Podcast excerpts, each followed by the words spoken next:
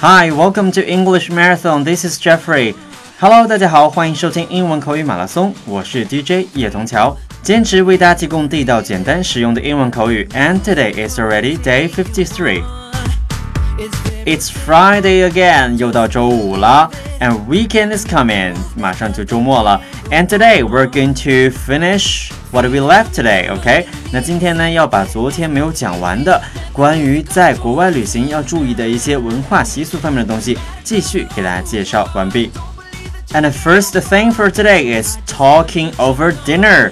Talking, T A L K I N G, over, O V E R, dinner, D I N N E R. Talking over dinner, which means 在吃饭的时候聊天了。那我觉得中国人其实算是在吃饭时候特别喜欢聊天的。And the point is, we are always very loud. 我们的声音还总是非常大啊。But here, where it's offensive，在哪些国家可能是会哎让别人觉得不愉快的呢？Here we have Africa, Japan, Thailand, China, Finland. And what's offensive? In some countries like China, Japan, and some African nations，那其实在我刚才提到这些国家呀，在对待食物这件事情，或者在吃饭这件事情上，大家还是非常认真的。So don't start chatting about your day's adventures while everyone else is digging into dinner。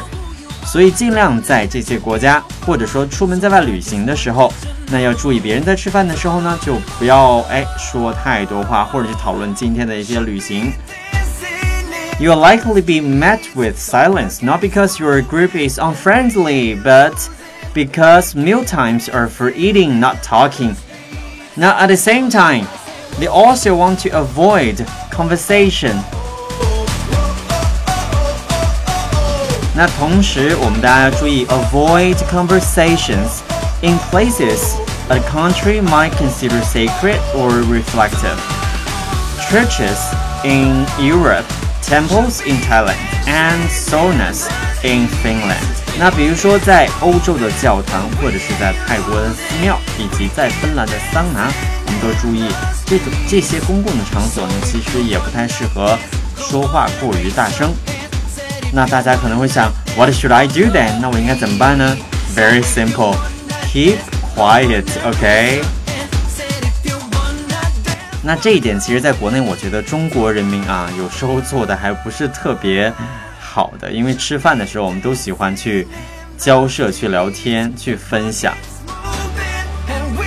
But anyway, as long as you have a good time, that's okay. But try not to disturb others, okay? 那尽量呢不要打扰到别人就好了，聊天没有关系，要注意 keep your voice low. And next one is removing your shoes or not. 我们都知道，出门在外啊，有可能会去到很多的公共场所，或者是去到一些哎新认识的朋友的家里啊，或者是一些地方做客。那这时候需不需要 removing your shoes? Removing R E M O V I N G shoes S H O E S，到底要不要脱鞋呢？First, let's take a look what's offensive. 怎么做？哎，会让人觉得不太礼貌。Take off your shoes when arriving at the door of a London dinner party, and a hostess will find you uncivilized. 所以，如果在伦敦去参加别人的，哎，去别人家做客吃饭的时候呢，如果你脱鞋，那么主人就会觉得你 uncivilized。uncivilized, U N C I V I L I Z E D。 不文明的，文明就是 civilized，所以前面加一个 un 表示 uncivilized，不文明。But fail to remove your shoes before entering a home in Asia, Hawaii, or the Pacific Islands, and you will be considered disrespectful. 但是相反的是，如果你在进入到亚洲啊，或者是夏威夷， 还有哎太平洋岛国的一些家庭的时候，如果你不脱鞋，那么就会被视作是怎么样不尊敬别人。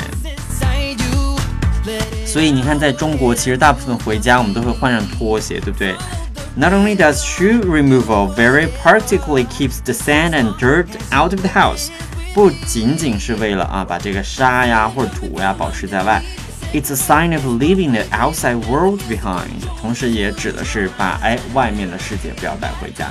所以这个听起来还蛮有意思的。So what you should do instead？那大家应该怎么做呢？